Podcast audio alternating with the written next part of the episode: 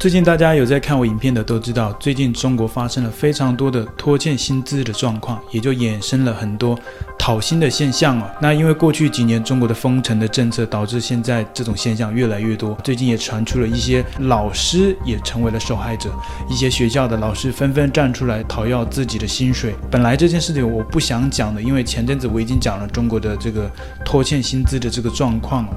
今天想要讲是啊，越来越多的学校发生了这个状况。那今天在中国有一所学校呢，所有的老师没有发薪水，那学校宣布倒闭，那很多学生呢就痛哭。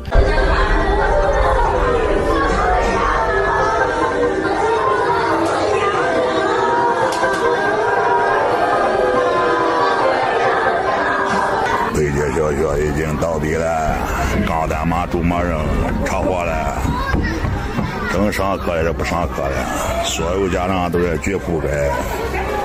丁还没回家。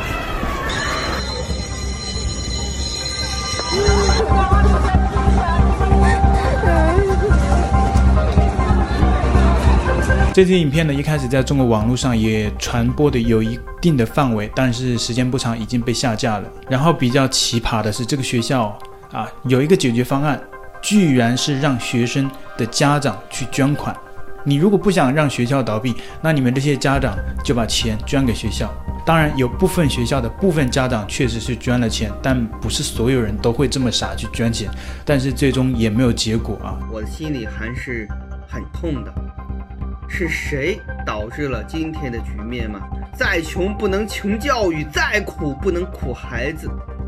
在我耳中不断地回响，是谁把教育走向了商业化呢？而学校的老师回应称：“啊，学校已经欠薪一年多，他们是生活也难以为继。为何如此呢？联想到前两天与河南省啊相隔的河北省一位知名的中学啊，结果啊被要求每个学生捐款两万元，就没了下文，不知道会是怎么处理的。”只知道捐款已经被紧急叫停了，也没看到对相关的人员进行处置。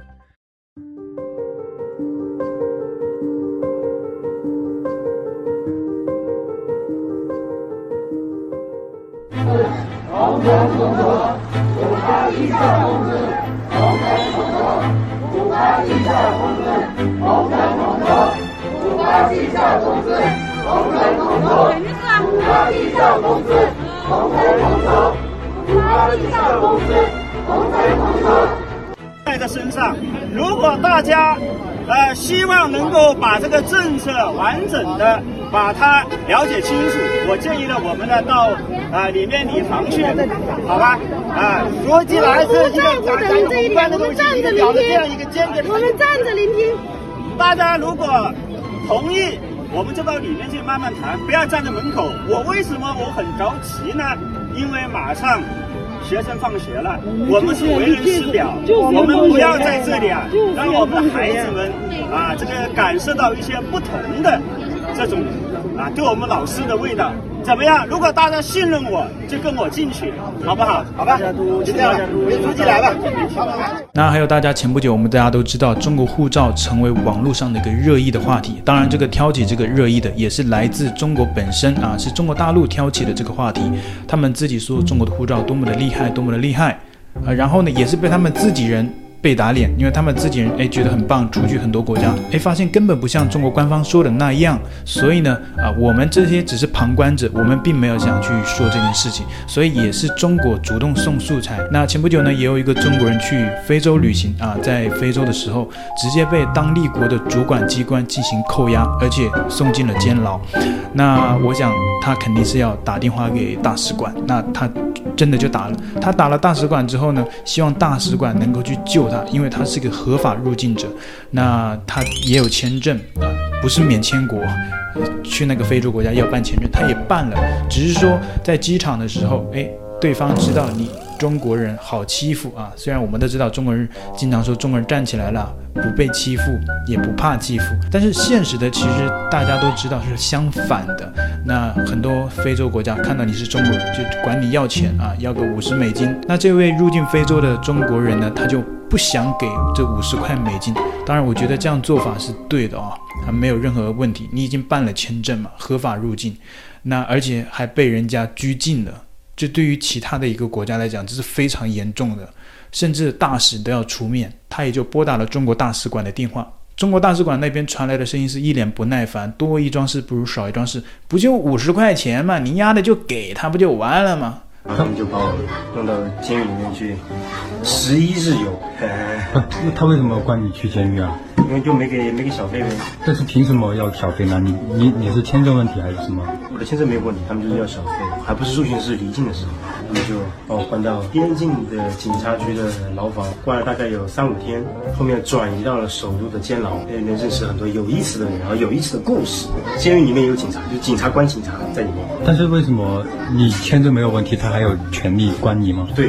我我有问过中国大使馆，我记得很清楚。第七天的时候，监牢里面我打电话大使馆，我说因为我没有给钱，等等等等，好，他们把我关进来，我这边没有朋友，没有认识的人，你们帮助我救我出来。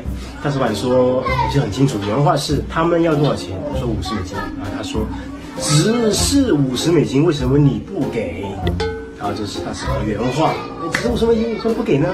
这个我们大陆人应该都知道，因为我们在中国办事的时候，基本就是这个态度。因为中国人就是有了一点权利之后，他就要把他的特权发挥到淋漓尽致，就感觉我们欠他钱没还似的，一脸不耐烦，摆着一张臭脸，然后说话还非常难听。所以这支影片的画面呢，也就成为了违规的画面。你现在如果上传到抖音呢，过不了一天，你的视频就会被下架。所以说啊，它已经是一个违法的视频。其实根据我们过往的一些经验呢，其实可以给这位。中国游客一点建议，就是当你遇到这种状况的时候，你就立马在包里掏出你的中国护照啊！我相信那些人都被吓跑了。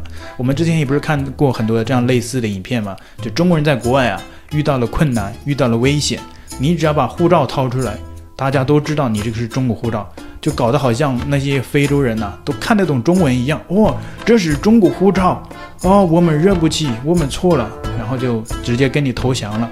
就搞得你像李小龙似的，大家都怕了，都服了，哪怕是枪啊，他们都把枪都放下来了，所以就是这么离谱啊！可以试一试啊，看这到底是不是真的。我觉得不是真的，但是很多中国人他就愿意相信。哎，你们几个又来干什么？啊，四六八个人，没有吗？没有，没有，没有啊，没有。我下雨啊，三零零九我下雨，我下雨。来来来来来。我看看我看看有你。啊！哎，错了错了，资格证拿错了，拿错了拿错了，等一下。哦，I'm Chinese China passport 我的频道，请记得帮我按赞、留言，一定要开启小铃铛哦。另外，你可以透过加入频道会员以及影片下方的超级感谢，包括不略过广告、观看一遍赞助频道。你的中国好朋友陈老师，我们下期见。